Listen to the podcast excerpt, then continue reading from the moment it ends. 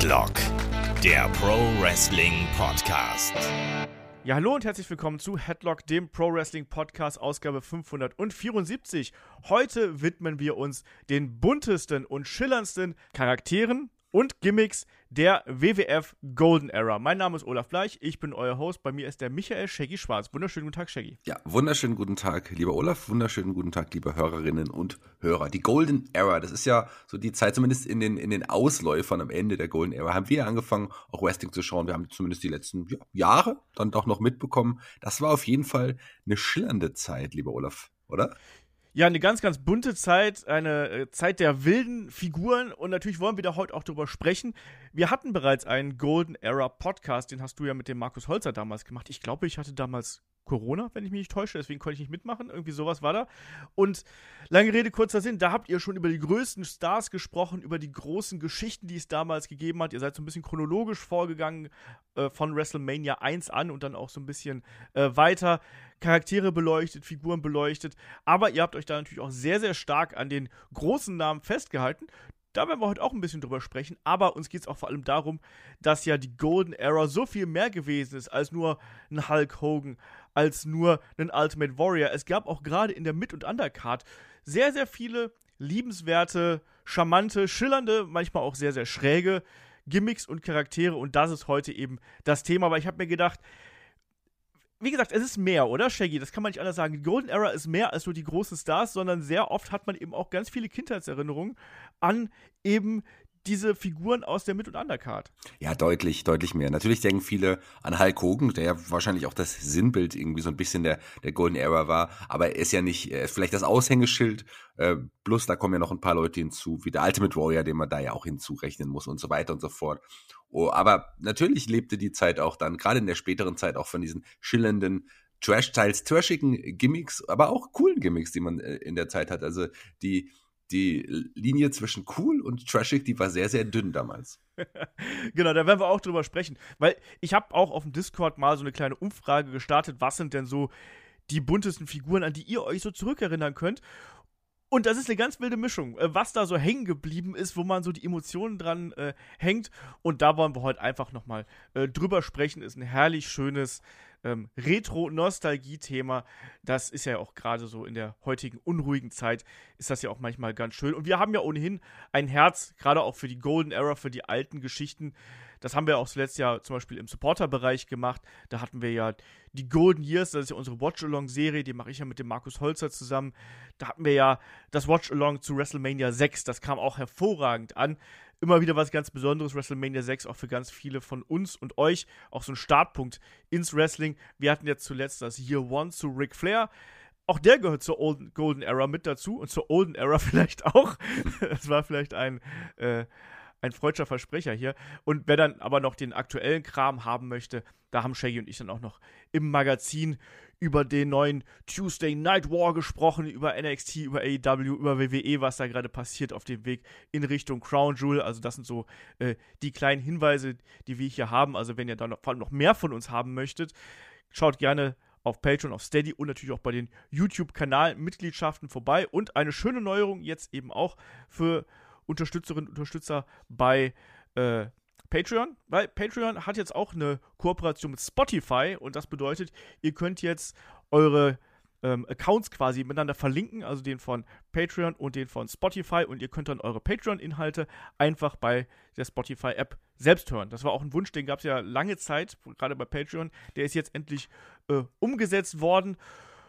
Und ja, das äh, ist was Schönes und ihr findet da auch einen separaten Feed jetzt quasi. Also wenn ihr auf äh, Spotify geht, findet ihr da auch unseren Patreon-Feed. Einfach Headlock zum Beispiel äh, Patreon äh, eingeben oder einfach Headlock selber. Dann äh, seht ihr schon, das ist ein sehr eindeutiges Icon, wo dann dick Patreon drunter steht ist eben jetzt auch zugegen, genauso wie es eben bei Steady der Fall ist. Für alle, die jetzt bei Steady dabei sind, kein Grund zu wechseln oder sonst irgendwas, bleibt einfach da, wo ihr seid, wenn ihr euch da wohlfühlt. Ähm, ich finde nur diese Verlinkung von den verschiedenen Supporter-Kanälen mit Spotify, das ist ja schon sehr wichtig, weil ja viele einfach, ja, ihre Podcasts über Spotify beziehen. So, lange Rede, kurzer Sinn, als die Golden Era existiert hat, lieber Shaggy, da gab es Spotify noch nicht. da gab es noch nicht mal vernünftiges Internet. Ähm, da gab es auch kein Headlock übrigens, das gab es da auch noch nicht. Da war, da war Headlock noch, noch flüssig fast schon. Ja. Ähm, Shaggy, Golden Era, wann war das denn so ungefähr? Wir haben alle so einen groben Rahmen und du hast schon gesagt, sehr viele verbinden mit der Golden Era eben auch gerade so die Jahre, ich sag mal, 89, 90, 91, 92, vielleicht noch so ein bisschen 93. Aber de facto ist das ja sozusagen das letzte Viertel eigentlich nur. Ja, man setzt das ja auch so ein bisschen auch mit dem großen Wrestling-Boom in der Zeit irgendwie so ein bisschen gleich. Also ich würde es immer grob einordnen, klar, man kann es man kann's auch zeitlich einordnen. Ich fange aber immer an, wahrscheinlich mit der Übernahme von, von Vince McMahon, ähm, als er die Firma von seinem Vater abgekauft hat. Das ist so die Zeit, wo es so richtig losging. Ähm, man, viele sagen ab den 80ern schon gekauft hat, das glaube ich 82. Äh, Anfang, also 1980 setzt man an. Ich würde sagen, da 82 ging es richtig los, bis halt auch zur New, New, Generation, bis zu den neuen Superstars, bis zu dem großen Steroidskandal, der viele dazu gezwungen hat, dann doch ähm, optisch ein bisschen zu schrumpfen. Und äh, das war dann, das ist etwa so diese Zeit, 1980 bis 93, in der, in der Hulkamania aufkam, in der WrestleMania dann in, im, im großen Boom aufkam und so weiter. Und Wrestling zu der Zeit dann auch Mainstream wurde. Ich glaube, der äh, Begriff Hulkamania ist ja auch ein ganz wichtiger Punkt, ja. wie du schon gesagt hast. Also ähm, Vince McMahon Jr. sozusagen hat hier 82 die Promotion von seinem Vater gekauft und übernommen dadurch und hat das ja dann komplett auf den Kopf gestellt. Er hat ja unglaublich viele Talents rübergeholt, ähm, zum Beispiel aus der, aus der AWA, also wie auch ein Hulk Hogan und hat die dann zu Superstars gemacht. Roddy Piper ist ein anderer Name ähm, und so weiter und so fort. Also viele, viele große, ähm, große Namen, die damals gewechselt sind und dadurch hat man eben dieses Roster, das Produkt damals sehr auf den Kopf gestellt. Man ist ähm, weiter nach außen gegangen. Man hat versucht, eben auch ähm, mehr Medienpräsenz zu zeigen. Man hat angefangen, äh, Videokassetten zu verkaufen, auch da über Colosseum Video dann im weiteren Verlauf. Und man hat einfach probiert, diese, ähm, diesen lokalen Charme, was Wrestling damals gehabt hat, auszuweiten auf ein internationales Unternehmen oder erstmal ein großes, großes nationales Unternehmen und danach ein großes internationales Unternehmen, woraus ja dann äh, äh, schlussendlich geworden ist. Und das ist dann eben hier was ganz Wichtiges. Ne? Und auch der Name Hulk Hogan, wie du gerade schon angesprochen hast, der hat ja ähm, auch da zu der Zeit dann den, den, den ersten großen Titel quasi gewonnen. Das dürfen wir ja auch nicht vergessen, ne? als er damals von äh, ähm, vom Iron Sheik sich das, äh, das Gold geholt hat. Das war Anfang 84. Das ist schon, da ist man schon so ein bisschen in der Golden Era drin, aber das ist auch was, was man gerne so als einen Startpunkt nimmt. Natürlich der Kauf und dann eben aber auch hier diese Zeit, weil Hulkamania steht eben sehr, sehr stark für die Golden Era. Und ja, der, die Ausläufer, lieber Shaggy, da würde ich einen anderen Titelwechsel ehrlich gesagt nennen, ähm, weil was nach der Golden Era kommt, das ist ja die New Generation, sprich nicht mehr Hulk Hogan, auch wenn der noch so ein bisschen mitgemischt hat, aber wir sind weg von den Steroiden zum Beispiel, weg von den ähm, großen muskelbepackten Charakteren, zumindest etwas weiter weg, als was in der Golden Era gewesen sind. Und wir haben auch Leute wie zum Beispiel einen Bret Hart oder einen Shawn Michaels, die dann stärker in den Mittelpunkt gerückt worden sind. Bret Hart hat sich ja im Herbst 92 damals den Titel von Ric Flair geholt.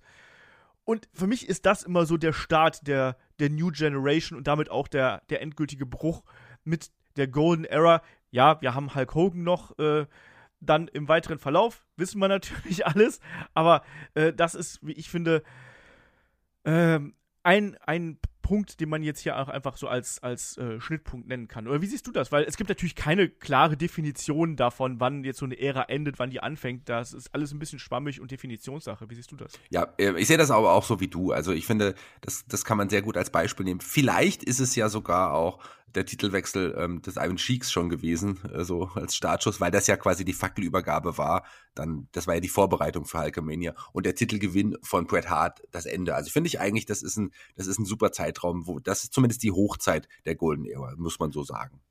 Genau, deswegen muss man da eben auch schauen. Auch da, der Steroidskandal spielt da mit rein, dass wir eben diesen Generationenwechsel haben. Da waren ja Leute auch wie einen Piper mit äh, verwickelt, einen Rick Martell, einen Hulk Hogan eben auch. Haben wir alles beleuchtet, könnt ihr euch nochmal im separaten Steroidskandal-Podcast anhören. Und da war ja eben die WWF dazu gezwungen, hier das eigene Produkt anzupassen und zu verändern. Deswegen, da war die Golden Era dann vorbei. Wir wollen heute aber genau nochmal in diese Golden Era hinein, lieber Shaggy. Ja, und dann, dann äh, äh, fangen wir vielleicht mal gerade damit an, weil das Witzige ist, wenn ich habe so eine kleine Umfrage ja auf Discord gemacht ein Name, der ganz, ganz oft gefallen ist, was die schillernden Charaktere angeht. Das ist auch jemand, den haben wir jetzt bei WrestleMania 6 noch im Opening Contest gegen einen Rick Martell gesehen. Das war niemand Geringeres als ein Coco Beware. Heutzutage wird er gerne belächelt als ein Hall of Famer, wo sich viele fragen, warum ist er denn Hall of Famer gewesen? Aber Shaggy, da muss man sagen, der äh, Birdman, wie er dann ja ähm, ab 1986 ja dann auch genannt worden ist, der dann hier mit dem Papagei reingekommen ist, mit Frankie, wie er damals hieß. Ähm, ein absoluter Publikumsliebling. Wie gesagt, mittendrin in der Golden Era, mittendrin in der Hochzeit. Nie der große Titelgewinn, aber immer ein absoluter Publikumsliebling. Ähm, für mich gehört auch Coco Beware zu den Figuren, zu den Charakteren, an die ich mich aus dieser Zeit mit am besten erinnern kann. Und obwohl der jetzt eine große Rolle gespielt hat. Ähm, witzig, dass du den als allererstes erwähnst. Klar, der, der ist umstritten, aber nicht er selber als Wrestler, sondern damals seine Aufnahme, die Hall of Fame. Der wird ja immer als, ähm, ja, als, als der Grund äh, genannt, warum eigentlich jeder in der Hall of Fame sein kann. Aber gut, das hat sich mittlerweile auch verändert. Aber ich mochte den auch und der war wirklich eine schillernde Persönlichkeit, einer der ersten, der wirklich auch so farbenfroh dann, dann war, der auch dann sein, sein, ja, Frankie, den Papageien mit, mit zum Ring gebracht hat, der beim Publikum auch extrem gut ankam. Also das war ja schon jemand, der auch Tickets verkauft hat, auch wenn er, wir ihn dann die meiste Zeit dann nur noch so als Edeljobber in der Art und Weise gesehen haben. Aber das war schon, schon jemand, der, aufgefallen ist, der sich von der Masse auch, ähm, auch abgehoben hat. Das war auch jemand, der technisch total gut war, auch High-Flying-Aktion hatte. Ich erinnere mich an einen fantastischen Dropkick von Coco Beware, den der auch gesprungen hat. Also schon ein, ein solider, guter Wrestler. Und auch ein, äh, guter Sänger. der hat ja auch ähm, das, äh, das Titellied von dem äh, Piledriver Wrestling Album Nummer 2 damals gesungen, also äh, was ja dann auch eine Zeit lang sein, sein Theme gewesen ist unglaublich entertaining, bunt, schillernd, hast du es gerade äh, angesprochen. Äh, und natürlich auch jemand, ich glaube, das darf man gar nicht unterschätzen, auch mit dieser Musik dabei. Also ich finde, das gehört hier ganz, ganz äh, wichtig mit dazu, ähm, dass auch diese Musik ein ganz wichtiger Teil von dem Charakter gewesen ist. Oder der, der Birdman-Song, sorry, den habe ich heute noch im Ohr. Ja, hieß Birdman. Also das war auf jeden Fall jemand, der sich da abgehoben hat. Jemand, klar, der für die Midcard da war, später für die Undercard auch da war und den die Leute mochten. Also das ist jemand, der prädestiniert war als, als, als Wrestler, den man nennen sollte und muss für die Golden Era-Zeit ja, jemand auch der First. Also, wenn man sich die Statistiken anschaut, er war der Erste, der den Perfect Plex kassiert hat damals. Das war dann 89 und er war auch der Erste, der den Tombstone Piledriver kassiert hat, damals vom Undertaker. Ja. Bei der Survivor Series 90. Also auch dafür war er dann wie gemacht, auch um die Heels overzubringen. Das ist ganz wichtig, ne? Also, äh, einen Piledriver gegen einen Coco Beware ist natürlich dann auch schon eine, eine zerstörerische Aktion einfach, weil er eben so ein Publikumsfavorit gewesen ist, so nett und freundlich gewesen ist und dann lässt ihn einfach mal um den Kopf prallen. Wieso hm. denn auch nicht? Der hat ja auch noch eine weitere Inkarnation gehabt. Ich meine, er war immer Coco Beware, aber Shaggy vielleicht so ausgehende, ausgehende Golden Era. Was war denn damals mit High Energy an der Seite von Owen Hart? Ähm, das war auch nochmal, da hat man, da hat man ihn auch nochmal zurück, habe ich total verdrängt gerade, jetzt wo du sagst. Klar, da kam er ja auch nochmal zurück äh, und auch, auch als ja, im Grunde dann Veteran, der den Jungen auch, ähm, ja, ohne Hart dann auch äh, neue Sphären hatte hieven sollen. Das Team gab es dann nicht so lange. Ähm, ich erinnere uns aber noch an die Hosen, äh, an die Klamotten, die war, waren auch auffällig, also High Energy, hatten auch sehr viel Energie in den Hosen. Also ähm, das war auf jeden Fall ein Team, äh, die, an die ich mich noch bis heute erinnere. Aber klar, das war ja auch Gucke bewährt, vollkommen richtig. Shaggy, das ist aber sehr zweideutig. Die hatten viel Energie in den Hosen. Naja, die hatten so Flatterhosen. Einfach. Ja, genau. Und dann hat er auch immer damit gespielt und hat dann hochgezogen und so. Ähm, auch ein absolut populäres Tag-Team, was äh, ja auch damals schon zu der äh, Own, späteren Own Hard Musik rausgekommen ist. Darf man auch nicht vergessen. Das war auch schon das, das alte Theme noch. Ähm, auf jeden Fall, eine Cook Beware wollte ich hier unbedingt, unbedingt erwähnt haben, weil der eben für ganz viele auch einfach eine wichtige äh, Figur gewesen ist. Vielleicht eine Figur, an die sich weniger Leute erinnern, lieber Shaggy das ist womöglich ein George the Animal Steel. Ich glaube, über den haben wir noch nie hier bei Headlock gesprochen, so wirklich. Ähm, was war denn das für einer? Na, das war auch jemand, der auch total aufgefallen ist. Also, wir haben ihn später nochmal gesehen, da kam er auch irgendwann nochmal zurück, aber gerade in der Zeit, bevor wir so richtig angefangen haben, war das jemand, der auch wirklich die Fans begeistert hat, weil der auch anders war. Ähm, ja, so äh, behaart, außer aus dem Kopf, auf dem Kopf war er nicht behaart. Äh, der hatte auch immer diese, eine grüne Zunge, war das nicht eine grüne Zunge? Also richtig so, so ein crazy Typ einfach, der das war in den Matches gerne, auch äh, äh anfänglich auch als Heel aktiv, aber später dann auch ein Fan-Favorite wurde, weil der auch die Kinder ihn irgendwie mochten. Der hat die Ringpolster zerrissen, da erinnere ich mich dran. Der hat aber eine, eine große Fehde, ähm, das muss, weiß ich nicht, irgendwann der Anfangszeit der WrestleManias gewesen sein. Das wirst du mir gleich wahrscheinlich genau sagen, wann das war. Die große Fehde gegen äh, den Macho Man äh, Randy Savage. In, da war es ja so, dass sich äh, dass sich ähm, George the Animal Steel verliebt hatte in Miss Elizabeth und ihr dann auch so ein bisschen ja, nachgegangen ist. Und das führte äh, zu einer großen Fehde der beiden. Und dann später erinnere ich mich noch an, an das Stofftier, was er dann immer mit zum Ring gebracht hat. Da weiß ich aber, wie hieß es nochmal? Mein. Mein, okay, stimmt. Vollkommen richtig. Mein ähm, Schatz. So. Genau, so ähnlich. Ähm, nee, aber hier war es ja wirklich so, der war ja vorher eigentlich so dieser typische Crazy Heel, wie man es jetzt heute sagen würde, also durchgedreht, auch äh, hat den Beinamen The Animal, also von daher auch äh, unmenschlich quasi, wo er dann wirklich der, der, der, wilde Mann sozusagen gewesen ist. Und er ist ja dann bei dem ersten Saturday Night's Main Event, ist er ja zum Babyface geturnt. Da wurde er ja ähm, zurückgelassen von seinen Tag-Team-Partnern, von Nikolai Volkov und dem Iron Sheik. Die haben ihn hier gegen seine Gegner Ricky Steamboat und den US Express damals, Barry Windham und Mike Rotunda zurückgelassen. Ja, äh, und er wurde dann quasi ein Schützling von Captain Lou Albano. Der war, der war damals der Manager von äh, dem äh, US Express. Und ja, dann 86 haben wir dann eben hier die äh, Geschichte gehabt mit dem Macho Man Randy Savage. Ne? Und wir wissen alle, die äh, Persönlichkeit von Macho Man natürlich sehr stark auf Intensität äh, ausgelegt und der mochte es natürlich damals gar nicht, dass äh, sich hier dieser verrückte George the Animal Steel in seine Miss Elizabeth äh, verliebt hat. Und die Fehde sollte ja dann auch vor allem mit einem Auftritt bei WrestleMania 3 münden. Das, da können sich ja vielleicht noch einige dran erinnern, wo ja auch ähm, George the Animal Steel hier zugunsten von äh, Ricky Steamboat in das Match gegen äh, Randy Savage eingegriffen hat ähm, und da zweimal äh, dafür gesorgt hat. Er hat also einmal ähm, die, äh, die Ringglocke äh, äh, weggenommen, ähm, als äh, Savage damit attackieren wollte zum Beispiel. Und dann später hat er ihn auch wirklich dann vom, vom Seil geschubst und hat letztlich dafür gesorgt, dass es hier den, den Pinfall-Sieg gegen oder für Ricky Steamboat gegeben hat. Also eine ganz wichtige äh, Persönlichkeit. Danach kam diese Geschichte mit dem Stofftier. Das ist natürlich auch super, super cartoony, ne? muss man einfach sagen.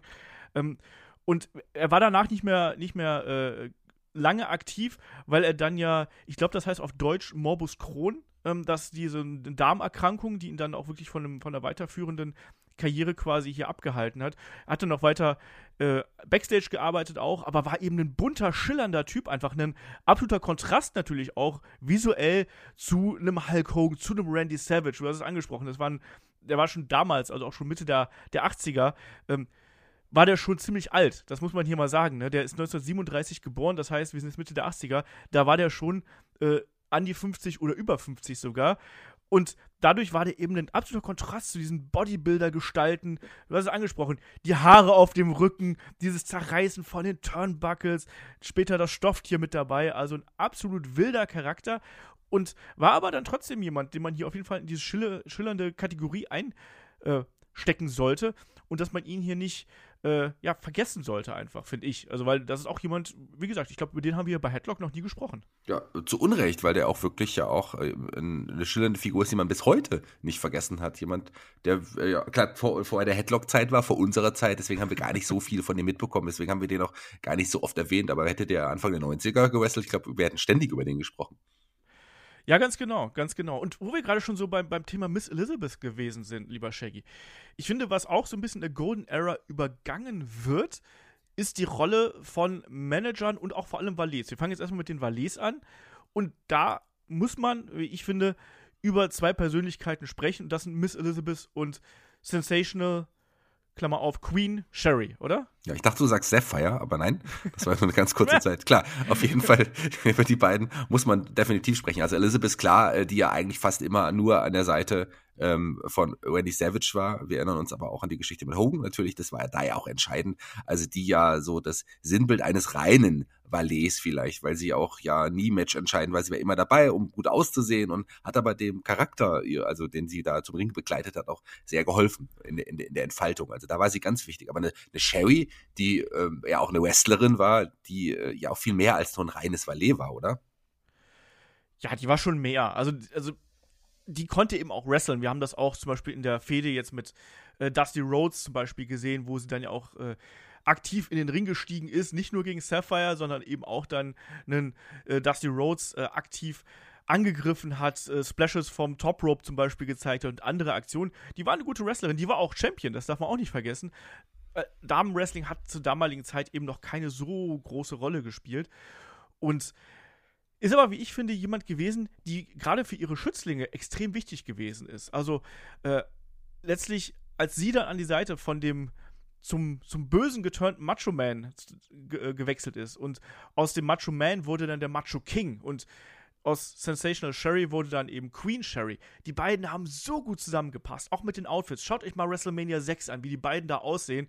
Sherry mit dieser ähm, violetten Robe, die sie getragen hat, der Macho Man mit wirklich ausladender äh, Montur und die stehen da auf diesem Wagen, da sind die ja wirklich noch mit diesem Wagen zum Ring gekommen und das sieht halt toll aus, toll aus und die beiden haben sich hier auch super gut ergänzt. Genauso war ja dann im weiteren Verlauf, als man dann äh, den Bruch gehabt hat, also als dann quasi Miss Elizabeth, und da schließen sich die Kreise auch so ein bisschen, ne, weil sich quasi ja diese Wege äh, von Sherry und Miss Elizabeth, die, die kreuzen sich ja mehrfach, ne? Also auf der einen Seite der, der Heel-Turn von Macho Man ist ja darin begründet, aufgrund der Eifersucht äh, äh, zu Hogan wegen Miss Elizabeth und dann, dann eben die Wendung hin zu Sherry.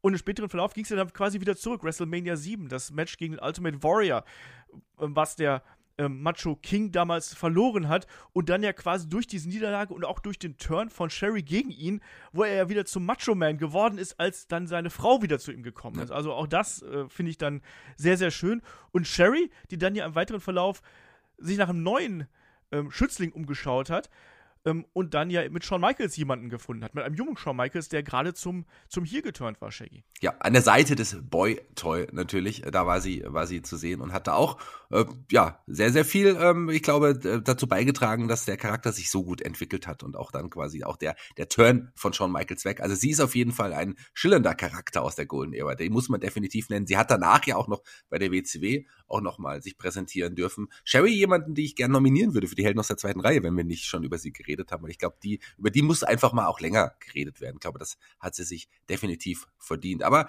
neben den Valets in der Zeit gab es ja natürlich auch äh, die Manager, die, glaube ich, gerade in der Golden Era so groß und wichtig waren wie danach nie wieder. Und bei der AW hat man es ein bisschen jetzt wieder probiert, aber gerade in der Zeit der Golden Era waren, da gab es auch eine Handvoll Manager, die einfach ähm, ihrem, ihrem Wrestler ja einfach da, dadurch, dass sie dabei waren, nochmal ähm, in eine andere Sphäre gehoben haben, finde ich. Auf jeden Fall. Also da kann man jetzt eine, also darüber kann man einen eigenen Podcast machen. Wir hatten auch schon mal einen eigenen Manager-Podcast zu Beginn von Headlock. Kann man vielleicht nochmal aufnehmen und dann nochmal ausführlicher drauf eingehen. Ähm, ich habe gerade schon angesprochen, Namen wie einen, einen Captain Lou Albano zum Beispiel. Wir hatten natürlich dann einen, einen Slick zum Beispiel. Ähm, Harvey Whippleman hatten wir im weiteren Verlauf. Ich fange jetzt erstmal quasi unten an, weil es gab auch bei den Managern quasi eine, eine relativ klare Hierarchie. Also dann Captain Lou Albano war relativ oben angesiedelt, aber zum Beispiel ein Slick war eher so Mitte, Harvey Whippleman war eher so Undercard, Undercard, Midcard und Shaggy. Dann gab es natürlich noch Namen wie beispielsweise einen Jimmy Hart oder einen äh, Bobby the Brain Heenan. Und gerade äh, Bobby Heenan war ja jemand, der nicht nur am Mikrofon geglänzt hat als Kommentator, sondern der ja auch wirklich eine treibende Kraft äh, in den großen Fäden damals gewesen ist. Also seine Heenan-Family war ja auch ein ganz, ganz wichtiges Gegengewicht gegen einen Hulk Hogan. Also hier hat man ganz klar die Fronten aufgezeigt, die, die bösen Manager, die dann auch sehr oft äh, zum ja, zum Bösen geturnte Wrestler quasi unter ihre Fittiche nahmen. Das war auch damals ein ganz, ganz klassisches Motiv. Wenn jemand die Gesinnung gewechselt ist, wie es so schön heißt, dann hat der auch sofort irgendeinen bösen Manager an die Seite bekommen, damit man auch ja versteht, ah, der ist jetzt böse, Shaggy. Ja, so hat man das damals sehr, sehr gerne gemacht, dass man dann quasi ja direkt sich einen Manager an die Seite genommen hatte. Ich, ich, ich bin nicht ganz glücklich mit deiner Hierarchie der Manager, weil klar, na, Wirbelman mit, mit dann später dann Sid zum Beispiel an seiner Seite war dann ja auch im Main Event aktiv. Also es kam immer auch drauf an, welche Wrestler man hatte. Aber ähm, klar, ein Slick hatte jetzt nie äh, wirklich dann die, die Main-Event-Wrestler, aber der hatte auch ein paar coole Untervertrag. Und Mr. Fuji vielleicht auch noch zu nennen, der ja auch dann später Richtig. mit Yokozuna, aber vorher auch mit dem Orient Express, auch Demolition und wen der alles da auch hatte. Also da gab es ja eine, wirklich eine Reihe. Wir haben jetzt auch nicht alle Manager genannt, ganz, ganz viele. Den Coach vielleicht noch, der am Ende, nein, den nennen wir nicht. Aber klar, die, die Heen Family extrem wichtig. Die gab es ja auch schon vor ähm, der Golden Era. Die Heen, Heen Family geht ja auch auf, auf die 70er auch zurück. Ähm, AWA gab es die auch schon, wo dann ein, ein Bobby Heen schon angefangen hat, die auch namentlich so zu ernennen. Bei NWA gab es die ähm, auch, aber äh, die bekannteste äh, ja, Heen Family sicherlich dann im Laufe der Zeit in der Golden Era bei der WWF und das als Gegengewicht, wie du es gesagt hast, zu Hulkamania. Von Anfang an auch. Also er hat ja dann mit, mit Paul Orndorff am Anfang auch jemanden gehabt, der sich auch schon einem ähm, einem Hulk Hogan entgegengestellt hat. King Kong Bundy, solche Leute, die dann später noch dazu nach, dazu kamen. Ähm, Big John Andre Studd auch. Andre the Giant dann auch noch natürlich ganz wichtig. Das war ja auch, genau wie du es gesagt hast, der Heel-Turn, ähm, als er sich dann an die Seite von ihm geschleudert oder Haku oder die Islanders generell, äh, vielleicht ein Recruit, der dann auch schon dazu kam. Ähm, so, solche Leute, auch, auch was fast vergessen, der Red Rooster war ja auch mal auch mal ganz kurz Teil der Heathen Family. Auf den wollte ich gleich noch zu sprechen kommen. Ja, ja, okay. auf den wollte ich gleich noch zu sprechen kommen. Und natürlich äh, ähm, äh, der Barbarian, den, da war es ja sogar so, dass er sich die, den Vertrag gekauft hatte. Ähm, damals von einem anderen Manager war es, ich glaube, war es äh, Mr. Fuji, oder? Der die dann vorher hatte. Ich glaube, ja, es war Mr. Ja. Fuji. Und dann natürlich nicht zu vergessen, die am Ende dann nochmal äh, Mr. Perfect und, und dann auch Ric Flair, die er dann ja auch noch ähm, gemanagt hat. Also so, das sind vielleicht die großen Namen, die in Family. Aber den Red Rooster wolltest du noch ansprechen. Nee, ich wollte erstmal ganz kurz was zu, zu äh, Bobby Heenan natürlich sagen, weil ich finde auch, dass der natürlich auch äh, sozusagen auch eine der Stimmen der Golden Era gewesen ist. Ich glaube, so deutlich muss man sagen. Ne? Der war ähm, ja wirklich bis 93 quasi aktiv, ab, ab äh, 84 da zugegen und sowohl am Kommentar als auch eben als On-Screen-Persona. Und das war, wie ich finde, absolut wichtig, dass du den in beiden Rollen gehabt hast. Der war ein hervorragender, hervorragender Color-Commentator mit einem unglaublich losen Mundwerk, muss man sagen, aber das hat er eben äh, toll gemacht. Ähm, dieser The Brain-Charakter, der geht ja wirklich, wie du angesprochen hast, der geht ja fast auf die, auf die 60er zurück. Der geht doch bis in die, in die AWA-Zeiten zurück. Also ich meine, dass der äh, ab 69 oder so, bei der AWA wurde er als Bobby the Brain Heenan bezeichnet. Ne? Ähm, auch ein sehr, sehr guter Wrestler, der, der äh, sehr gut verkaufen konnte, der aber aufgrund äh, von Verletzungen seine, seine Karriere, seine aktive Karriere im Ring quasi unterbrechen musste und dann eben in diese andere Rolle gekommen ist absolut faszinierende Persönlichkeit, ähm, mit unglaublichem Wrestling-Wissen, ähm, mit, ja, wie gesagt, äh, unglaublichen Promo-Fähigkeiten und dadurch eben auch jemand, der da auch bestimmte Schwächen kompensieren konnte. Zum Beispiel die, die Promos ähm, gegen Hulk Hogan, auch mit, mit Andre the Giant, waren da sehr, sehr wichtig, weil er da einfach auch als, als Gegengewicht sozusagen äh, dienen konnte und er hatte das passende Gimmick dazu ähm, Bobby Heen jemand ganz, ganz Wichtiges, den wir hier nennen müssen. Auch vielleicht noch zu den schillernden Gestalten.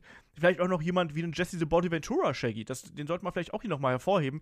Wir wissen, der ist nicht in äh, Guten mit der äh, WWF auseinandergegangen, muss man hier an der Stelle sagen. Da gab es ja auch die Geschichte, äh, da gab es ja auch Klagen und dann gab es ja auch äh, denjenigen, also Jesse Ventura hat ja auch damals probiert, eine Art ähm, Union, also eine Gewerkschaft ins Leben zu rufen. Das hat ja alles nicht so funktioniert und hat natürlich dann auch nicht gerade für gute Stimmung gesorgt. Aber auch der jemand, den man äh, hier noch ansprechen sollte für die Golden Era, oder? Ja, auf jeden Fall. Gerade so auch, äh, das ist schon eine schillernde Figur, der dann aber auch ähm, später, als es dann, äh, dann als, als, als Wrestler es nicht mehr ging, aufgrund auch von der Verletzung, ja dann einem Kommentatorenpult auch vielleicht äh, neben Bobby Heen die Stimme der Golden Era und neben Vince McMahon, der natürlich auch da kommentiert hat, war. Also der ja auch ähm, sicherlich, wenn man sich die alten Sachen anschaut, äh, ich habe immer noch seine Stimme so im Ohr. Und er ist ja dann, du hast gesagt, nicht im guten Auseinandergang, aber kam ja dann auch nochmal zurück und mittlerweile ist er ja auch Gras über die Sache gewachsen. Und das ist auf jeden Fall jemand, der, wenn die Verletzung nicht gewesen wäre, sicherlich im Ring auch ein größerer Star noch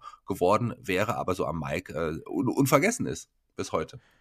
Ja, auf jeden Fall ein absolut, absoluter Charisma-Bolzen. Das muss man, glaube ich, sagen. Und das ist auch kein Wunder, dass der in der Politik durchgestartet ist, weil der auch die Fähigkeit hat, Leute in seinen Bann zu ziehen und mit Worten zu beeinflussen. Und das ist ja ein ganz wichtiger Teil äh, der Politik. Äh, aber du hast gerade über den Red Rooster gesprochen, Shaggy. Natürlich der Red Rooster, äh, Terry Taylor, nicht unbedingt der geilste äh, Charakter, aber jemand, das haben wir auch in den Golden Years Watchalongs rausgefunden, der uns wirklich lange Jahre begleitet hat, der wirklich auch einen großen Push erfahren hat und generell, Shaggy, fast schon so ein bisschen für das Sinnbild der merkwürdigen Midcard-Gimmicks gilt. Also ich habe jetzt noch mal so durchgeschaut bei der Recherche, so die, die Tier-Gimmicks, die es da so gibt. Also Red Rooster als, als Gockel quasi, der ja auch gekräht hat. Ja. Wir erinnern uns an, an Battlecat zum Beispiel. Ich weiß nicht, ob du dich noch an den erinnerst. Gobbledygooker, also auch da noch ein bisschen ja, Trash mit dabei.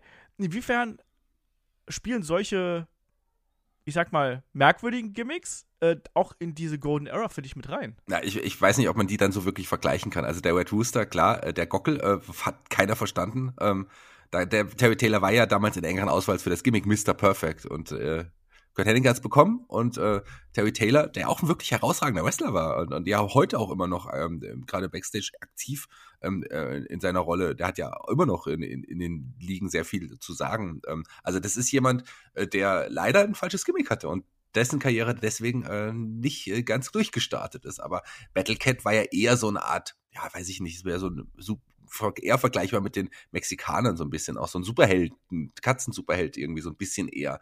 Das war ja auch jemand mit das Pretty Boone unter der Maske, ähm, der äh, ja wirklich auch innovative Aktionen für WWE oder WWF-Verhältnisse damals gezeigt hat. Der wurde dann irgendwann ersetzt. Bob Bradley ist unter die Maske geschlüpft. Ich glaube, Brady Boone hat den Battle Cat-Charakter noch mal ein paar Mal äh, independent, ein anderer Art und einem anderen Namen noch weiter genutzt. Aber das war auch jemand, den ich sehr, sehr mochte, ähm, eine Zeit lang. Also Battle Cat äh, habe ich bis heute nicht vergessen. Das war schon jemand, der damals hervorgestochen ist. Und der Gabeliguka war ja, sollte ja eigentlich so sowas wie das Maskottchen der WWF werden. Das war ja auch wirklich, aber wirklich peinlich. Ja, ohnehin, äh, um mal so einen kleinen Bruch hier in die Ausgabe hier zu bringen, um auch mal so ein bisschen auf die komischen Gimmicks äh, zu sprechen zu kommen, mit denen wir, glaube ich, aber auch die Golden Era und auch den Anfang der äh, New Generation Era, glaube ich, so ganz stark äh, verbinden. Klar, also äh, ich habe die jetzt gerade so ein bisschen zusammengeschmissen, den Gobbledygooker und den Red Rooster, weil, hey, das ist beides Hühnervieh quasi. Ja, Deswegen. Beides, alles Tiere, alles Tiere.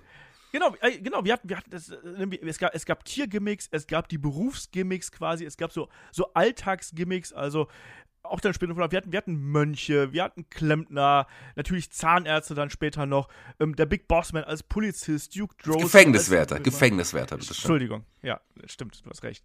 Ähm, den, den, bösen, den bösen Steuermenschen, IRS, der hier dann eben einem ans Geld wollte, ähm, den ruchlosen Eishockeyspieler, mit dem Goon, Shaggy für dich den Clown und so weiter und so fort. Diese schrägen Gimmicks, äh, die ziehen sich ja durch diese ganze Phase auch noch so ein bisschen weiter, so Richtung, ich sag mal, 94, 95 haben wir die immer noch.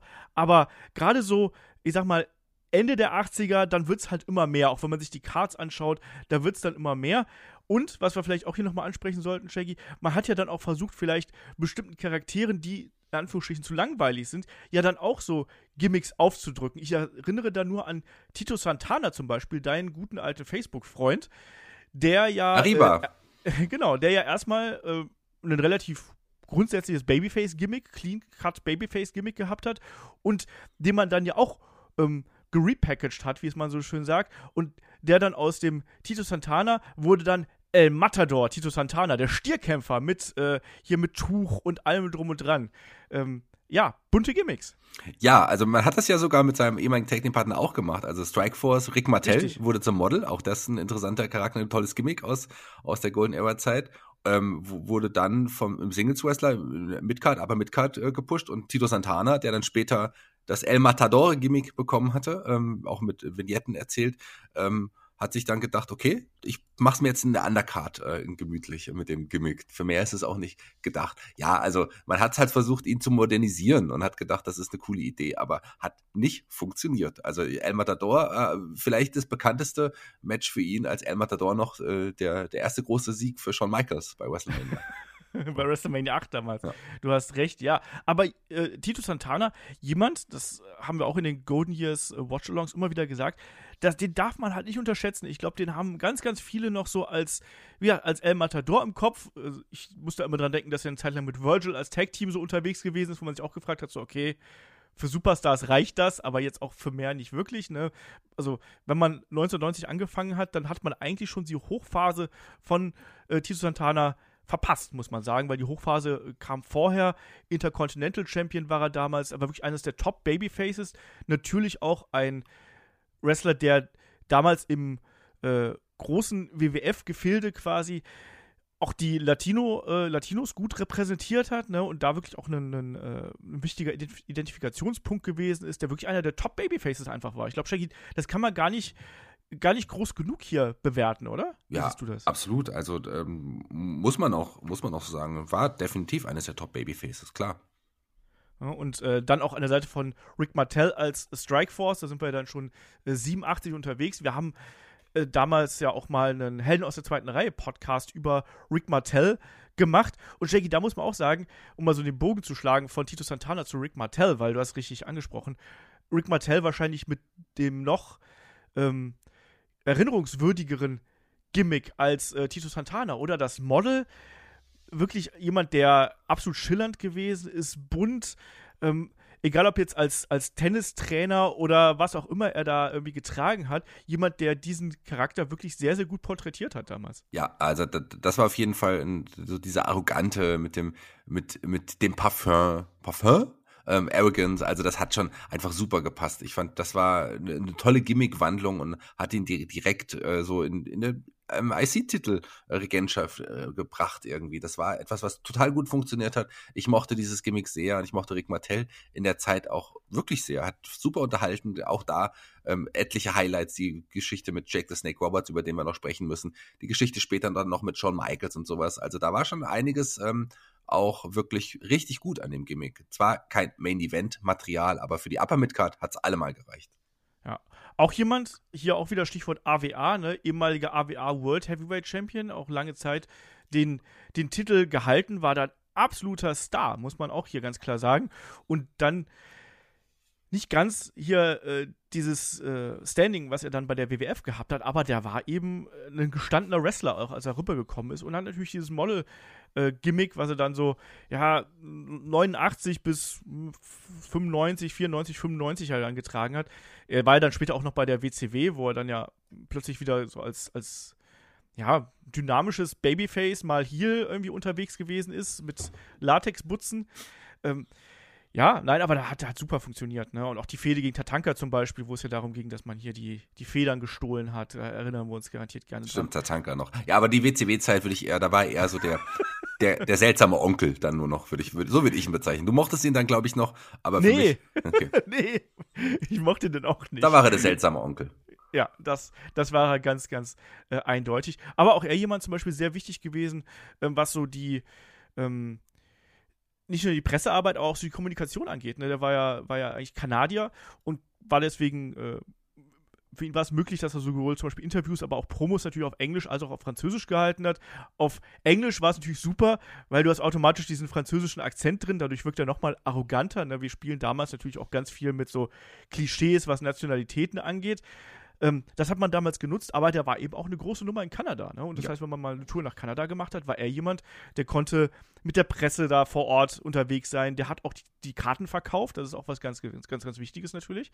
Ähm, der war schon ein äh, wichtiger Charakter. Ne? Also da geht gar nichts dran hm. vorbei. Da würde ich gerne noch jemanden anderen äh, in dem Zusammenhang nennen, der, der finde ich auch ganz wichtig ist, der auch viel zu selten in dem Zusammenhang zumindest genannt wird, der auch äh, in dem Fall für gerade für den kanadischen Markt total gut und wichtig war, gerade in den 80er noch im Tag Team mit seinem Bruder unterwegs, Jacques Rougeau. Ähm, ja. Aus, äh, und aus seinem Bruder Raymond wurde ja später noch ein, auch ein Kommentator, beziehungsweise eher Interviewer dann äh, bei der WWE ganz lange noch oder WWF ganz lange. Raymond, aus, bitte. Was? Raymond Rougeau. Ja. Was habe ich gesagt? Raymond. Okay, für mich Alle lieben Raymond. Vielleicht mich bleibt's Raymond. okay, und aus äh, Jacques äh, wurde natürlich äh, wurde natürlich der Mountie. Ähm, zuerst der Mountie, das auch ein ganz ganz tolles und und und und und ein wichtiges schillerndes auch Gimmick. Gerade in die Zeit der bunten Gimmicks passt er ja auch total gut rein mit seinem Elektroschocker. Also ganz ganz die Fehde gerade gegen den von dir erwähnten Polizisten. So äh, ganz entscheidend natürlich ganz wichtig. Und aus, äh, dann war er plötzlich kein Mountie mehr, sondern ein äh, Quebecer. Auch das äh, so in den Ausläufern auch noch ganz ganz toll. Also der auch jemand, der in die, in die Zeit total toll passt und für den kanadischen Markt ganz entscheidend auch mit war. Absolut richtig, absolut richtig. Als Mountie ja auch ähm, Intercontinental Champion gewesen, ähm, hat damals Bret Hart den Titel abgenommen und dann auch natürlich an der Seite von äh, PCO, von äh, Pierre Oulet, natürlich dann äh, dreifacher Tag Team Champions mit den Quebecers gewesen. Also da auch durchaus wichtig und wie du gesagt hast, der war auch ein Draw in äh, Kanada. Das, äh, das wissen wir. Und der war auch echt ein guter Wrestler. Und auch da wieder der Faktor Musik, lieber Shaggy. Ich glaube, den darf man ja auch nicht unterschätzen. Ich finde sowohl die Musik von Mountie, womit gesungen worden ist, aber auch natürlich die von den Quebecers, ne? We're not the Mounties, liebe ich beides. Dann lass mich bitte, wenn wir bei Musik sind, einen erwähnen, der auch ähm, in, in der Golden Era total wichtig war. Einer, und wir haben es heute oft gesagt, schillerndsten Charaktere überhaupt, bis heute unvergessen, später noch im Tag Team unterwegs, aber der bis vor kurzem noch längst Intercontinental Champion aller Zeit, der Honky Tonk Man. Auch ein Charakter, äh, der ähm, anders funktioniert hat, als er am Anfang wollte. Er wurde am Anfang als Face noch eingesetzt, später dann klarer Heel, äh, dieses auch so ein Chicken Shit Heel und natürlich auch da mit Jimmy Hart an seiner Seite, ähm, der, der El die Elvis-Kopie, äh, die, die das Publikum hasste, auch weil er immer gesungen hat und dann später das, obwohl ich es äh, total gefeiert habe, dieses Tag-Team, ein Tag-Team, wo irgendwie so im Nachhinein ein Cracktimer Valentine irgendwie total deplatziert wirkte, aber damals irgendwie ganz cool. Ähm, Rhythm and Blues, auch die total cool, auch da die Musik auch toll. Ja, ich ähm, empfehle dazu auch wieder WrestleMania 6. Ähm, auf dem Network gibt es eine hervorragende äh, Vignette mit Rhythm and Blues, äh, wo genau das passiert, was du mich gerade gesagt hast. Also der gute Greg Valentine, auch der für mich gehört so ein bisschen zu der Golden Era mit dazu. Nicht unbedingt zu den schillerndsten Figuren, aber den mochte ich auch trotzdem irgendwie. Aber jetzt würde ich nicht in die Kategorie schillernd hineinpacken, weil der ja doch eher schon so ein, so ein harter Worker einfach gewesen ist. Ne? Der sieht heute noch genauso aus wie damals übrigens.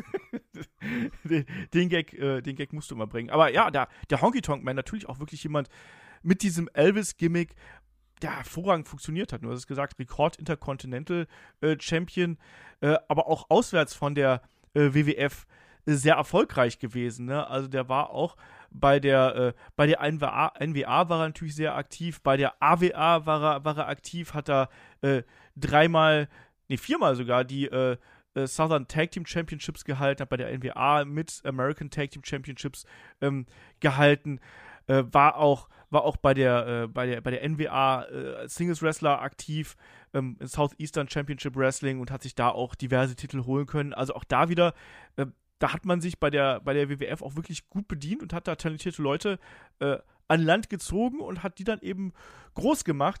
Und der Honky Tonk Man, ich bin, muss ich sagen, nie so ganz mit dem warm geworden. Auch als hier nicht. Ich fand den in erster Linie immer nervig. Äh, aber auch da muss man sagen, wir haben, zumindest wenn man jetzt so das Wrestling quasi aus unseren Kindheitsaugen betrachtet, und das war bei mir so ab 89, 90, ähm, da hat man auch schon die Hochphase vom Honky Tonk Man gar nicht mehr so richtig mitbekommen, sondern die beginnt tatsächlich davor, wo er auch ein echt großer äh, Draw gewesen äh, ist.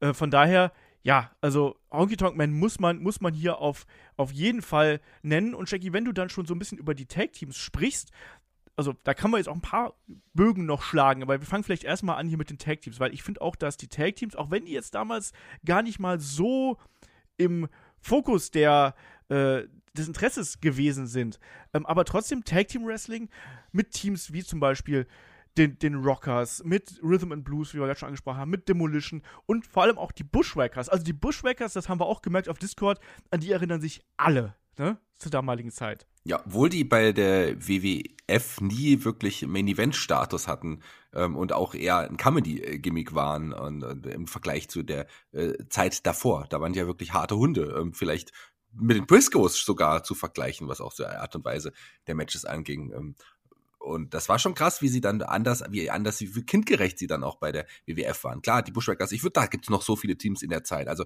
das war schon zwar nie ähm, das Hauptaugenmerk von Vince McMahon, das haben wir schon immer gemerkt, aber trotzdem hatten die Tag Teams da ihre Hochphase. Ähm, davor auch schon mit mit einigen Teams haben wir ja jetzt auch schon genannt, wie die Rochot-Brüdern, die Brainbusters natürlich da auch zu nennen. Wir hatten Strike Wobei die auch nicht schillernd waren. Die waren nicht schillernd, nee, nee, schillernd nicht, aber, aber äh, schillernd waren die anderen, die du von dir genannt, die, die Teams dann schon. Aber natürlich Demolition, die ja quasi auch so eine Art Kopie äh, der Road Warriors irgendwie waren, aber trotzdem dann ihre eigene Marke auch geschaffen haben und bis heute auch unvergessen sind. Gut, ähm, wir wissen, dass dass äh, Smash von Demolition äh, ja danach noch etliche andere Gimmicks präsentieren durfte, unter anderem den Repo Man, den wir noch nicht erwähnt haben, den würde ich gerne hier in dem Zug auch nochmal erwähnen. Ähm, also das war schon auch ein, ein, ein wirklich Team, die Hard Foundation, klar, nicht schillernd, aber trotzdem ähm, auch, auch, auch ein Team, was an, an was man bis heute noch denkt. Auf jeden Fall. Also, das war auch für mich damals ganz wichtig, ne? weil man hat auch gesagt, ähm, man hatte auch damals Lieblingstag-Teams, das muss man ganz klar so sagen. Und das ging darauf zurück, dass die eben ihre eigenen Persönlichkeiten hatten. Klar, du mochtest immer von den Teams einen lieber und den anderen vielleicht weniger. Du hast es immer gesehen, dass, äh, nicht immer, aber fast immer gesehen, dass da einer der, in Anführungsstrichen, Anführer gewesen ist. Ne? Ähm, ja, ist doch so, auch bei, auch bei, bei der Hart Foundation. Ja, klar, Hart Foundation. Wen mochtest du denn von den Beverly Brothers am liebsten?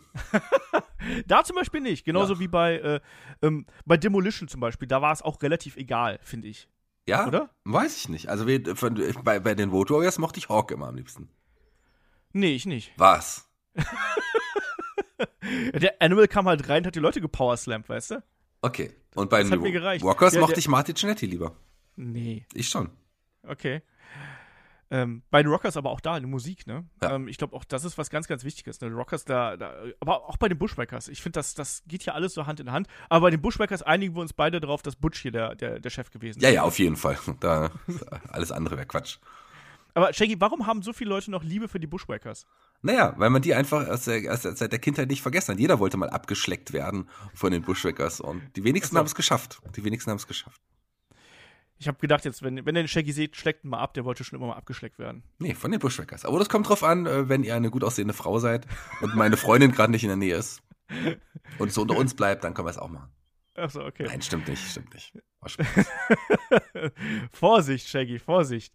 Äh, ja, nein, aber natürlich, das, das gehört da. Äh, die Tag Teams gehören da eben auch absolut mit rein.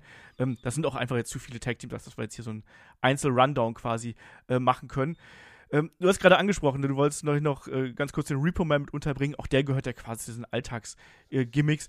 Für dich, du musst doch eigentlich noch hier die Ode an Doink the Clown, äh, den dürfen wir auch nicht vergessen. Auch der jemand, der ähm, ja, Ja. auch da schon Richtung New Generation eher äh, wirklich für, für Furore gesorgt hat. Genau, den hatten wir aber auch schon angesprochen. Aber jemand, den wir da de definitiv auch ansprechen müssen, und gerade wenn du mich ansprichst, ist natürlich Brutus the Barber Beefcake. Der war so schillernd, dass er mich von Anfang an als kleines Kind überzeugt hat, "Oh, den mag ich jetzt, das ist jetzt im Moment mein Lieblingswrestler. Äh, tolles, tolles, toller äh, Outfit irgendwie, also für mich als Kind fand ich das damals cool. Äh, verrückte Frisur, cooler Blick irgendwie, ähm, eine riesen Schere in der Hand, schneidet den Leuten die Haare.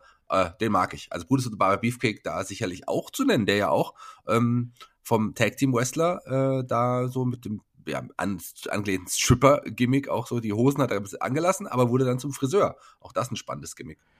Ja, der Stripper-Friseur, so ein bisschen mit den, mit den Hosen, aber auch damals jemand, äh, der ein Publikumsmagnet gewesen ist, ne, der auch da als äh, Midcard-Babyface äh, super funktioniert hat, auch keine großen Titel gewonnen hat, aber trotzdem äh, populär gewesen ist. Natürlich, äh, die Karriere von ihm wurde natürlich sehr äh, sch schnell gestoppt, quasi durch so einen äh, ähm, ähm, Bootsunfall, den es ja damals äh, gegeben hat. Das war, das war im Juli äh, 1990. Ähm, aber davor war er wirklich jemand, den hast du in den Shows äh, gern gesehen. Der hat auch die großen, äh, die großen Fäden gehabt. Ne? Also auch die großen Gegner, wenn wir jetzt mal so Richtung WrestleMania äh, 6 blicken zum Beispiel, ähm, der war der Erste, der Mr. Perfect eine klare Niederlage zugefügt hat. Der war an der Seite von Hogan quasi immer wieder zu sehen, hat dadurch eine, eine große Story gehabt. Ähm, also von daher, ja, der war jemand, dem, mit dem man auch damals zu rechnen äh, gehabt hat. Auch wenn man weiter zurückgeht, ähm, hatte seine, seine Fehde mit dem Honky Tonk Man damals zum Beispiel, auch mit, mit anderen, äh, mit anderen Stars. Ähm, ja, also der war jemand, ähm, über den man jetzt hier auch auf jeden Fall als schillernd sprechen muss. Genauso, Shaggy, ähm, den habe ich jetzt, glaube ich, gar nicht in der Liste. Also zwei Leute, die ich hier nennen möchte, weil die auch in der großen, großen Fehde verstrickt gewesen sind. Ähm, Roddy Piper und Adrian Adonis. Also zu Roddy Piper hatten wir auch schon Karriere-Podcast, deswegen da mit rein. Aber auch so ein Adrian Adonis, gerade in der Anfangsphase und in der Mittelphase der äh, Golden Era, auch jemand, der ähm, ja, auf jeden Fall schillernd gewesen ist. Ja, also wenn man das Wort schillernd nutzt, muss man Adrian Adonis auf jeden Fall nennen. Glaube ich, so der allererste, der so richtig bunt, äh, verrückt äh, aufgetreten ist. Jemand, der bis heute unvergessen ist bei, bei vielen Wrestling-Fans. Auch äh, rückwirkend, wenn man sich die alten Sachen von ihm anschaut. Also der ist schon sehr her herausgestochen aus, aus der Masse der, der muskulösen, der, der, der technischen Wrestler. Der hat schon von Anfang an den Show-Aspekt ganz auf seine Fahne geschrieben gehabt. Also Adrian Adonis, wenn der nicht schillernd war, dann niemand. natürlich auch damals schon äh, dann angelehnt an ein homosexuelles Gimmick, an ein äh, äh, transsexuelles Gimmick fast schon, ist ja hier mit Rosa aufgetaucht, mit, ähm, mit Schminke, äh, mit, mit Tüchern und all dem. Ne? Aber das hat ihm eben auch wirklich einen eigenen Charakter gegeben. Und äh, ganz wichtig natürlich hier die Fehde gegen ähm, Roddy Piper, die ja auch dann im, äh, im großen Hair vs. Hair Match dann äh, kulminiert ist äh, hat auch damals zum Beispiel gegen Leute wie einen Hulk Hogan gefädet. Also auch da äh, super gut funktioniert und auch in der Anfangsphase, Mitphase der, ähm, der Golden Era ein, ein, wichtiger, ein wichtiger Charakter gewesen als, als Heel-Persönlichkeit. Ne? Und wenn wir bei Heel-Persönlichkeiten sind, lieber Shaggy, dann kommen wir jetzt langsam auch so in die Riege der absoluten Top-Namen. Also, wir haben noch ein paar mehr, wir können gleich noch so ein paar mehr Babyfaces hier ansprechen, aber über wen ich natürlich auch noch sprechen möchte, möchte ähm, über den hatten wir auch schon mal in Helden aus der zweiten Reihe gesprochen, ist natürlich der Million-Dollar-Man Ted DiBiase. Ich glaube, das ist auch jemand, der für ganz, ganz viele sinnbildlich für die Golden Era ist, der äh, aber auch einen, nicht nur aufgrund seines Gimmicks, sondern auch aufgrund seiner In-Ring-Arbeit hier einen absolut hohen Respekt genießt, auch bei Wrestling-Fans, oder? Ja, auf jeden Fall. Muss, der, der, ist definitiv da zu nennen. Das ist jemand, der ähm, bis heute einer, finde ich, der interessantesten äh, Wrestler überhaupt ist. Jemand, äh, über den ich wirklich, wirklich einfach auch feiere bis heute, oder? Geht es dir nicht ähnlich? Ich finde, Teddy Biasi hat sich äh, auf der einen Seite durch, stark durch sein, durch sein Gimmick ähm, definiert. Er ist aber auch jemand, wenn man sich das mal anschaut, was er halt vorher gemacht hat, ähm, ist er schon sehr beeindruckend, weil auch wenn, wenn wir ihn vielleicht eher so aus ich sag mal, Mitte, Ende der 80er kennen, war der Typ ja schon seit Mitte der 70er im Wrestling aktiv. Das heißt, seine Hochzeit, wie wir sie miterlebt haben, vielerorts, die hat er eigentlich auch schon hinter sich gehabt. Und dieses Million-Dollar-Gimmick, Million-Dollar-Man-Gimmick, Entschuldigung, ähm, das ist ja erst so 86, 87, also 87, wenn ich mich komplett täusche, ähm, aufgekommen. Der hat bei, bei All Japan immer wieder mal äh, gerestelt. Der hat auch vorher natürlich bei, äh, bei der NWA gerestelt und auch bei anderen Promotions mit South und so weiter und so fort. Und der war einfach jemand, der äh, im Ring ein harter Arbeiter gewesen ist, der gewusst hat, wie man ja die Geschichten erzählt, der auch äh, als Babyface hervorragend funktioniert hat. Ähm, aber nichtsdestotrotz eben dann, als er dann in Richtung der Heels gegangen ist, ähm, einfach da durchgebrochen ist und natürlich das äh, nochmal unterstrichen hat durch diesen äh, Million-Dollar-Man-Charakter, wo wir sagen müssen, der hat ja auch zur damaligen Zeit das Gimmick gelebt. Also es war ja nicht nur so, dass der vor den Kameras das gewesen ist, sondern der hat ja quasi die goldene Kreditkarte von der WWF gehabt, damit er auch überall dieses Million-Dollar-Man-Gimmick verkörpern konnte. Also Shaggy, das ging, ging schlimmer, oder? Ja, natürlich. Also das war wirklich, dieses Gimmick äh, war ihm wie auf dem Leib geschrieben. Dieses Gimmick hat einfach super funktioniert, äh, auch um andere overzubringen. Ähm, es hätte auch funktioniert, um ihm wirklich auch mal einen World Title Run zu geben. Da war er ganz nah dran, hat dann seinen eigenen Gürtel geschaffen, was aber auch zum Gimmick total gepasst hat und hat dann später auch, das darf man auch nicht vergessen, da sind wir aber schon aus der ähm, Golden Era raus, dann ähm, als Manager auch nochmal, wir haben ja die Manager gerade angesprochen, war er dann der interessanteste Manager in der Zeit danach der Golden Era mit einer Gruppierung, die er da aufgebaut hatte auch. Also, und dann vielleicht am Ende äh, nochmal das Tag Team mit iOS, vielleicht den auch nochmal zu nennen, der kam ja auch jetzt am, am, Ende der Golden Era, aber der auch jemand, der an der Seite vom äh, Million Dollar Man auch sehr, sehr gut gepasst hatte. Million Dollar Man auch einfach absolut ähm, essentiell für den Erfolg von WrestleMania. Ne? Du brauchst einen großen Heal, den du da entgegenstellen konntest. Ähm, nicht nur was äh, Hulk Hogan angeht, auch was den äh, Macho Man zum Beispiel angeht, WrestleMania 4 rum, ähm, wo sich ja der Macho Man das Gold äh, sichern konnte, aber auch da äh, im Nachgang quasi war die große Fehde Ted DiBiase gegen Randy Savage und auch das war äh, wichtig. Genauso auch natürlich die Fehde zwischen ähm, Jake Roberts und Ted DiBiase. Genau das, das gleiche Programm. Ne? Also das, hat, das hat da auch ähm, hervorragend funktioniert. Wir haben natürlich dann noch in der New Generation ja, die, die Million Dollar Corporation, die dürfen wir nicht vergessen hier. Da möchte ich jetzt aber noch nicht drüber sprechen, das machen wir vielleicht ein andermal. Ähm, aber auch Geschichten zum Beispiel gegen, gegen den Bossman, gegen Dusty Rhodes, ähm, auch gegen Brutus Beefcake und natürlich auch, ja, hier sein, äh, sein Butler, sein Diener Virgil, dann der, der Ausbruch von Virgil. Und ich weiß noch, viele Leute darauf abgegangen sind, ähm, als sich Virgil dann endlich gegen Ted DiBiase gewandt hat. Also auch der ein absolut äh, wichtiger Charakter hier, der auch ein sehr guter Wrestler einfach gewesen. Das kann man auch gar nicht anders äh, sagen. Genauso wie es zum Beispiel auch Mr. Perfect gewesen ist. Den haben wir jetzt schon einige Male hier angesprochen, lieber Shaggy. Das war ja auch einer der ganz, ganz frühen Helden aus der zweiten Reihe bei uns.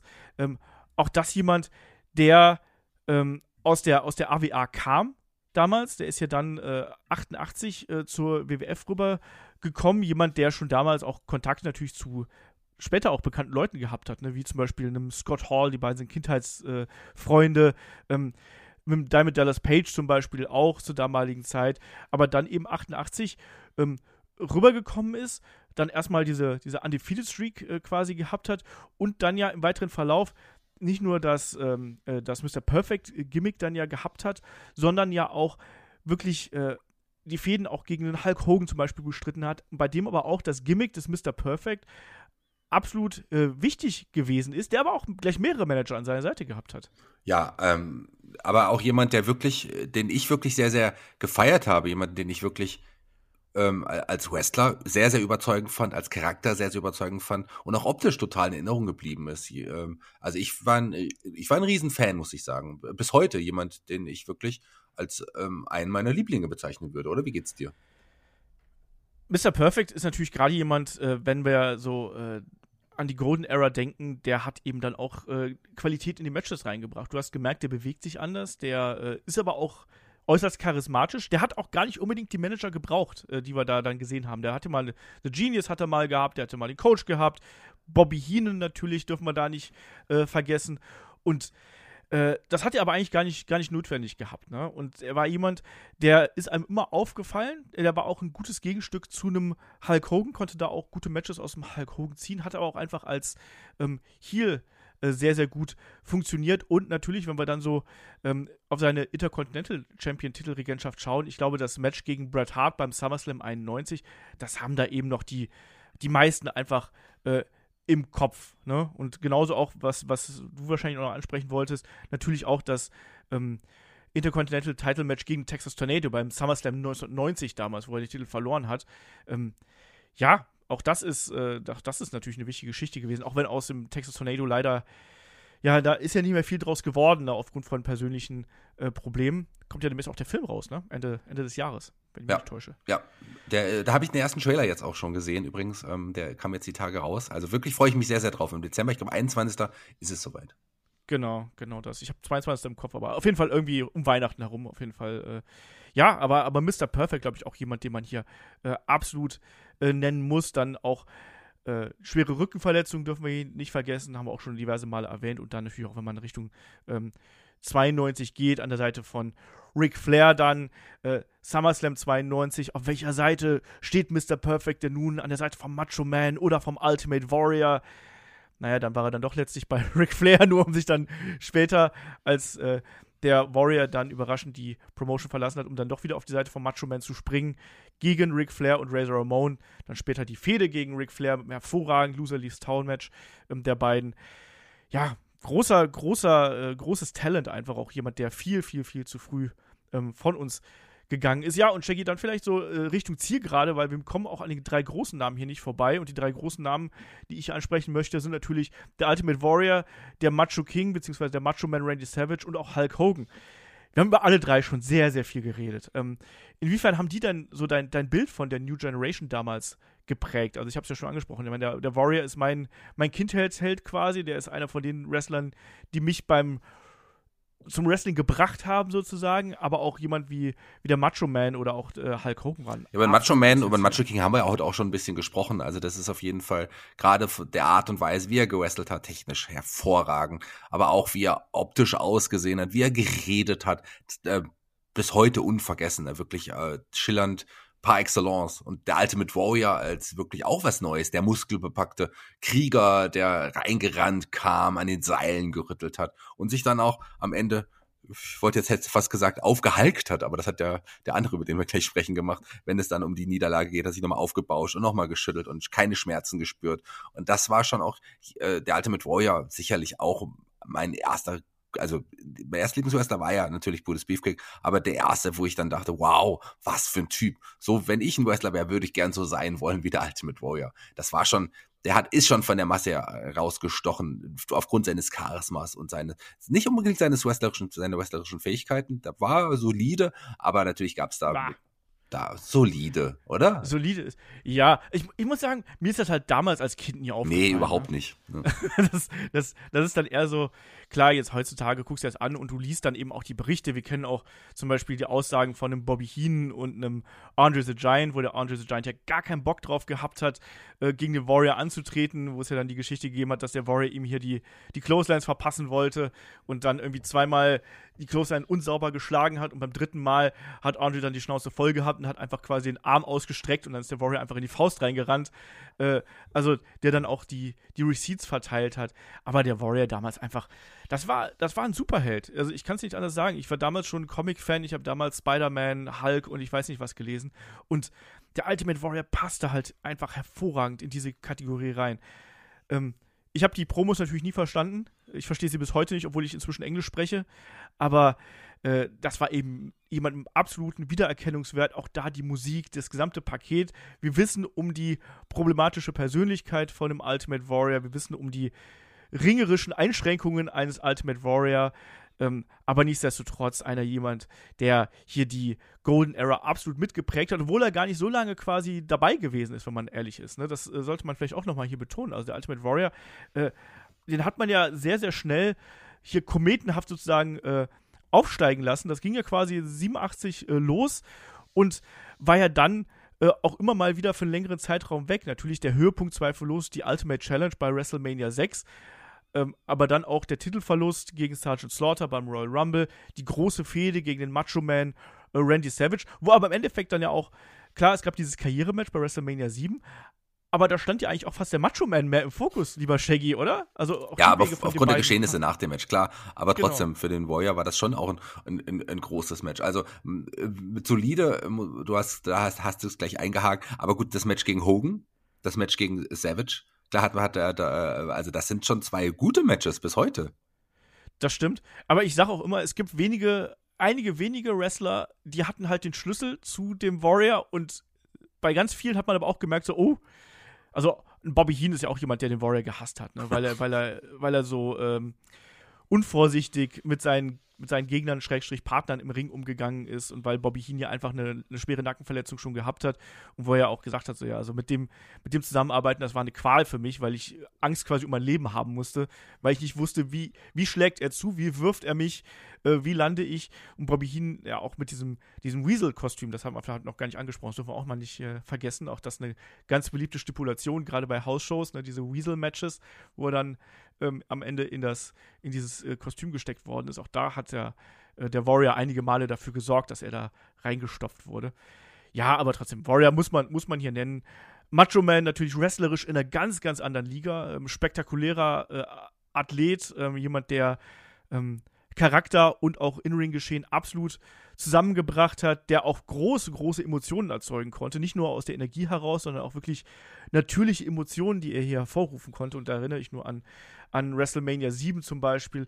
Die große Geschichte natürlich auch mit Hulk Hogan, die Eifersuchtsgeschichte um Miss Elizabeth, das haben wir auch schon an anderer Stelle noch schon mal aufgelöst. Also, ähm, der gehört da absolut äh, mit rein und natürlich auch schillernd. Guckt euch die Outfits von Macho Man, von Macho King Randy Savage an. Ähm, da, da steht schillernd drauf. Und ich glaube auch, dass das ähm, maßgeblich dafür gesorgt hat, dass man sich auch heute noch an so einen Macho Man oder auch an einen Warrior erinnern kann. Ne? Die Outfits damals ähm, so bunt, so einzigartig. Ähm, wie wir es dann zum Beispiel jetzt im, Nachgang der Attitude Era gehabt haben, wo ganz viele einfach nur noch mit, ja, mit, mit schwarzer Butze angetreten sind und äh, ihren Charakter für sich gelebt haben. Das war damals eben was komplett anderes. Und äh, Randy Savage und der Warrior stehen da sinnbildlich für, oder? Ja, auf jeden Fall, definitiv. Also die beiden äh, super schillernd, super wichtig auch, auch, auch für diese Zeit, sehr auffällig, bis heute unvergessen. Aber ähm, du hast, wir haben ja einen Namen noch vergessen, den großen Namen, mit dem wir eigentlich angefangen haben am Anfang hier in, in die Golden Era auch zu packen und die Golden Era um ihn herum auch so ein bisschen auch, auch, auch, auch zu bauen. Ähm, was ist mit Hulk Hogan? Ist das, ist, äh, ist das eine schillernde Persönlichkeit? Im Grunde ja. schon, oder? Schillernder ja, geht's klar. fast nicht mehr den musst du eben nennen. Den musst du nennen, wenn es äh, auch um Charaktere geht. Er war natürlich damals ähm, mit diesem Real American Charakter absolut äh, was, was man gut promoten konnte. Du, wenn, du, wenn du bekannt werden wolltest in den USA, wie machst du das am besten? Du brauchst eine große Galionsfigur, die die großen Werte ähm, verteilt, die damals äh, die Amerikaner geliebt haben. Ne? Und das war eben äh, Religion am besten, dann, dann Liebe zum Vaterland. Ich meine, wie oft ist Hogan gegen die bösen Ausländer angetreten? Ne? Das, das, das, die ganze Geschichte definiert sich ja quasi schon dadurch. Ne? Das begann mit dem Iron Sheik und das ging später dann mit Sergeant Slaughter weiter und dazwischen waren auch noch einige mit dabei. Und wenn es dann eben nur die bösen Kanadier gewesen sind oder sonst irgendwas, oder? Ja, absolut. Also klar, das ist äh, der, der Name. Muss man hier nennen. Und auch natürlich da die, die Musik, das, das Outfit, auch wenn es nur, nur gelb und rot gewesen ist, das gehört alles damit rein. Und ja auch, wie viele Leute er dann immer wieder auch zur Unterstützung innerhalb der großen Fäden bekommen hat, auch diese, wie diese Fäden aufgebaut gewesen sind. Wir haben natürlich dann immer wieder diese typischen Stories gehabt.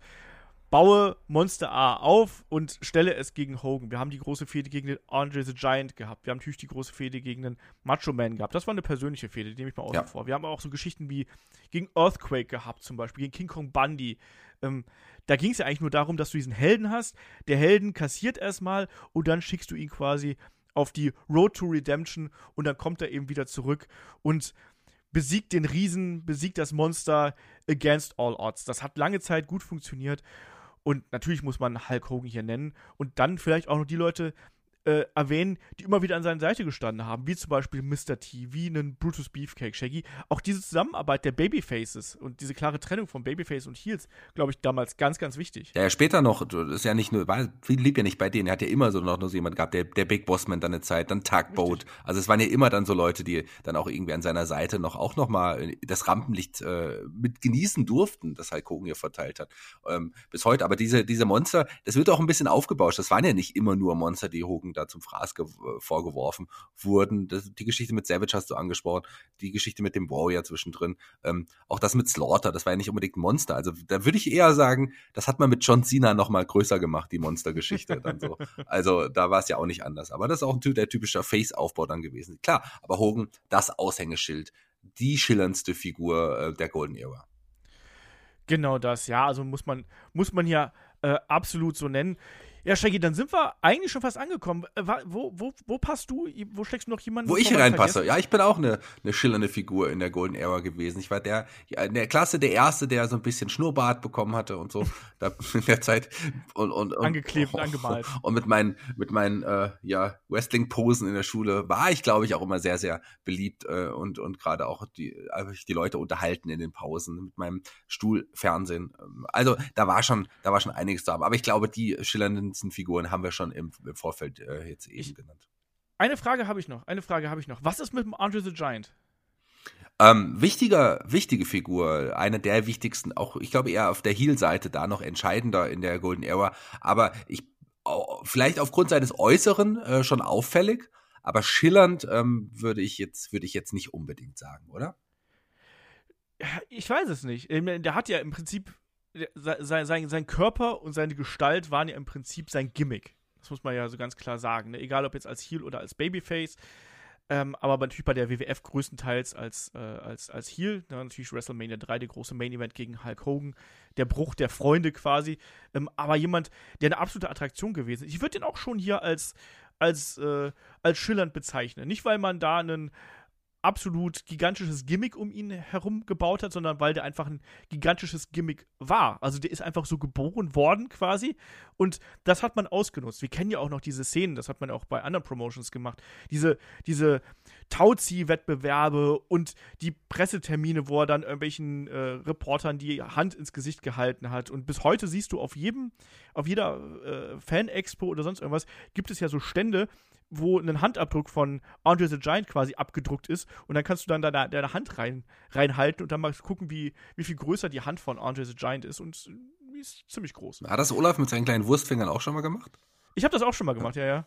Aber, aber ich werde ja nicht dran, ich komme ja eh nicht dran vorbei, also wenn man äh, über große Hände spricht, also ähm, der größte Handshake äh, meinerseits war auf jeden Fall die Sache mit, äh, mit Big Show, äh, mit Paul White.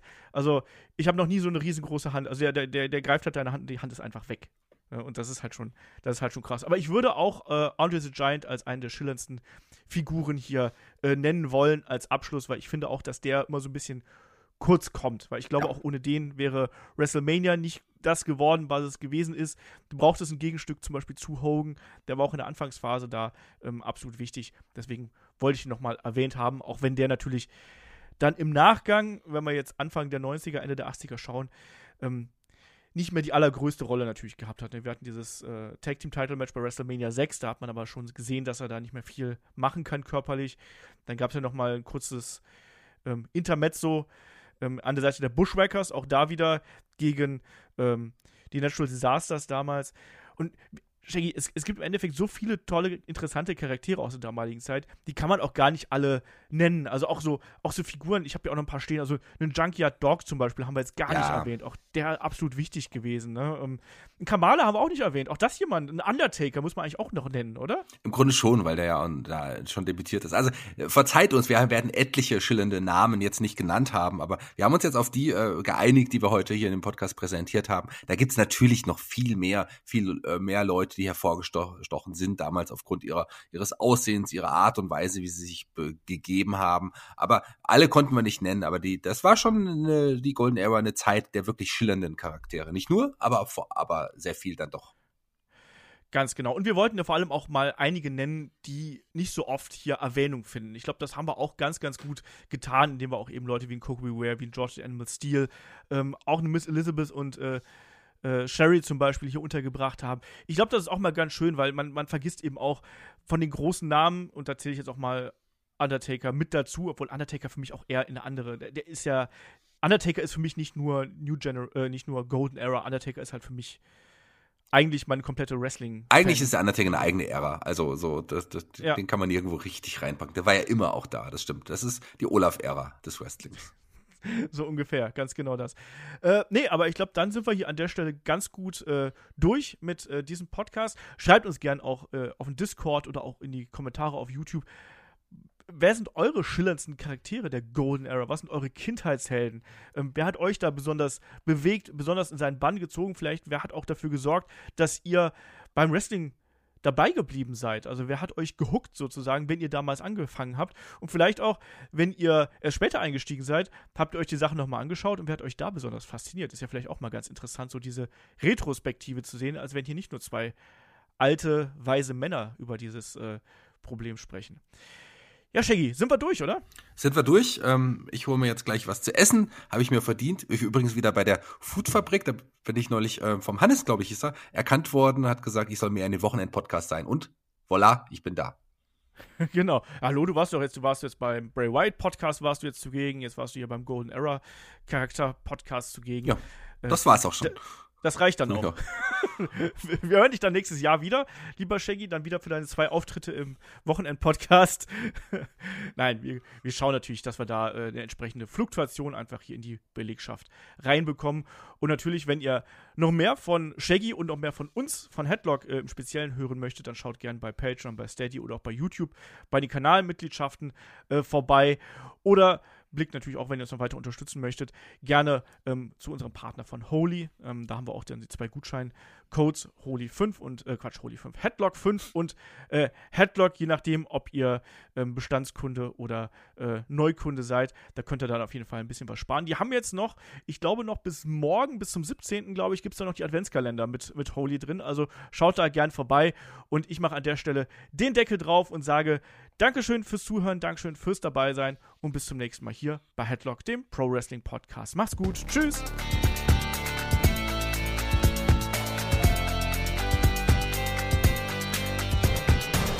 Headlock, der Pro Wrestling Podcast.